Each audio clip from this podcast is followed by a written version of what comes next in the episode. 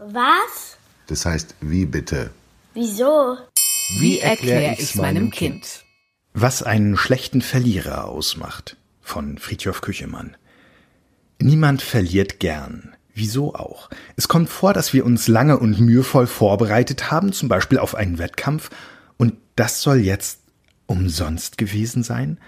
Oder wir finden, wir haben es einfach verdient, auch mal zu gewinnen bei einem Würfelspiel mit gleichen Chancen für alle. Warum scheinen immer die anderen Glück zu haben? Selbst wenn wir uns einfach nur Hoffnung machen, dass wir es schaffen, ist es kein gutes Gefühl, wenn diese Hoffnung enttäuscht wird. Und das kommt gar nicht selten vor. Auf den ersten Blick ist also erstaunlich, dass es überhaupt Leute gibt, die gute Verlierer sind.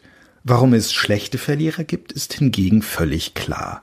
Doch auch hier lohnt es sich genauer hinzuschauen, auf das, was einen schlechten Verlierer antreibt, auf das, wie er reagiert und auf das, was er sich davon zu versprechen scheint. Nehmen wir ein Fußballspiel. Wenn der Schiedsrichter abgepfiffen hat, kann man oft die große Enttäuschung auf den Gesichtern der Spieler sehen, die verloren haben. Sie haben alles gegeben und es hat nicht gereicht.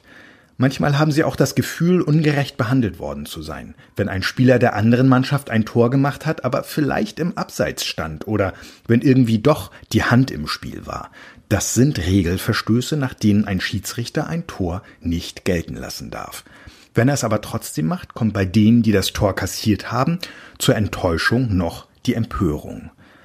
Es gibt Fußballer und auch Fußballfans, die sind da nicht einfach nur enttäuscht und empört. Sie wollen sich beklagen. Sie protestieren gegen die Fehlentscheidung eines Schiedsrichters. Nach einem Spiel, oft aber auch währenddessen.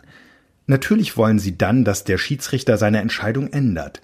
Manchmal bedrängen die Spieler dann den Schiedsrichter und manchmal sehen sie dafür eine gelbe Karte weil sie sich nicht damit abfinden wollten, dass der Schiedsrichter die Macht hat, in einem Spiel anders zu entscheiden, als sie es wollen. Aber das müssen sie. Es gibt auch Spieler, die tun nur so, als müsste der Schiedsrichter zu ihren Gunsten entscheiden. Sie merken zum Beispiel, dass sie einen Zweikampf um den Ball verlieren und tun dann so, als hätte ihr Gegenspieler sie gefault. Wenn sie dabei erwischt werden, gibt es auch eine gelbe Karte. Das dürfen sie nämlich ebenfalls nicht. Sie halten sich also selbst nicht an die Regeln, um anderen vorzuwerfen, sich nicht an die Regeln zu halten. Schon beim Sport kann man also schlechte Verlierer sehen, und da ist das noch einfach. Keiner würde hier auf die Idee kommen, mitten im Spiel die Regeln ändern zu wollen oder grundsätzlich abzulehnen, welche Rolle der Schiedsrichter hat. In der Politik ist es noch ein bisschen vertrackter. Auch da gibt es immer wieder Leute, die das Gefühl haben, schlecht behandelt oder sogar betrogen zu werden. Auch da gibt es schlechte Verlierer, und die haben noch einen zusätzlichen Trick. Wenn sie sich lautstark beklagen, hören das nicht nur Fans im Fußballstadion, die dann rufen und pfeifen, sondern ihr Publikum sind die Wähler, das Volk, in einer Demokratie also die Leute, auf die es ankommt. Diese Politiker können dann sagen, nicht nur sie selbst sind betrogen worden, sondern ihre Wähler sind es auch. Das ist ein ganz schönes Druckmittel, gerade wenn es wie jetzt bei der Präsidentenwahl in Amerika so knapp ist, wenn die Zahl der Wähler des Siegers und die des Verlierers ähnlich groß sind.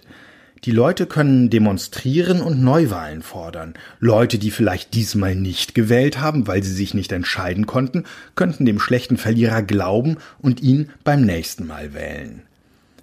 Je wichtiger einem Land die Sache mit der Demokratie ist, umso sorgfältiger achtet es darauf zu zeigen, dass bei Wahlen alles mit rechten Dingen zugeht. Und umso sorgfältiger kümmert es sich auch um Klagen und Vorwürfe, wenn jemand behauptet, dass es nicht so ist.